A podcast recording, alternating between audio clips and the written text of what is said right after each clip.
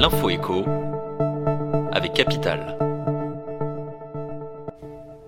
On commence avec la mauvaise nouvelle du jour. Après 15% au 1er février, le tarif réglementé de vente, le TRV, de l'électricité augmentera encore au 1er août.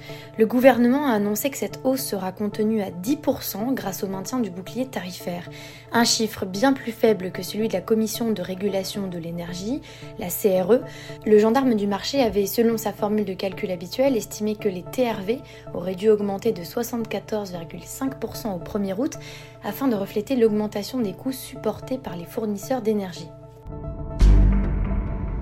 On poursuit avec l'info pratique du jour. Le livret d'épargne populaire va bientôt vous faire profiter de conditions ultra favorables.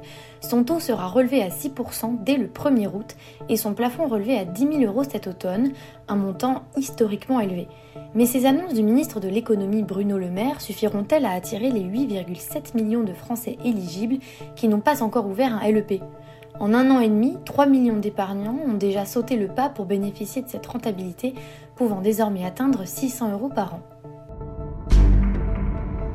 On enchaîne sur l'alerte du jour. Si vous voulez rouler au volant de votre véhicule ou d'une voiture de location à l'étranger, attention. Un permis de conduire international est fortement conseillé dans certains pays, voire même exigé. Mais les délais d'obtention se sont allongés. Si les demandes sont traitées sous 15 à 20 jours par la préfecture de police pour les Parisiens, le traitement des dossiers pour les habitants des autres villes est d'environ 6 mois. Le service qui s'en charge, le Centre d'expertise de ressources et de titres de Cherbourg, conseille fortement d'anticiper ces demandes car seules les urgences professionnelles ont la priorité.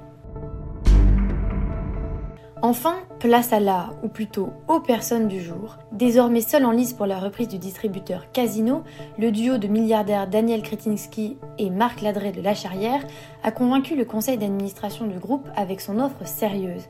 Parmi les mesures, réduction de l'endettement, injection d'argent frais et plan opérationnel ambitieux.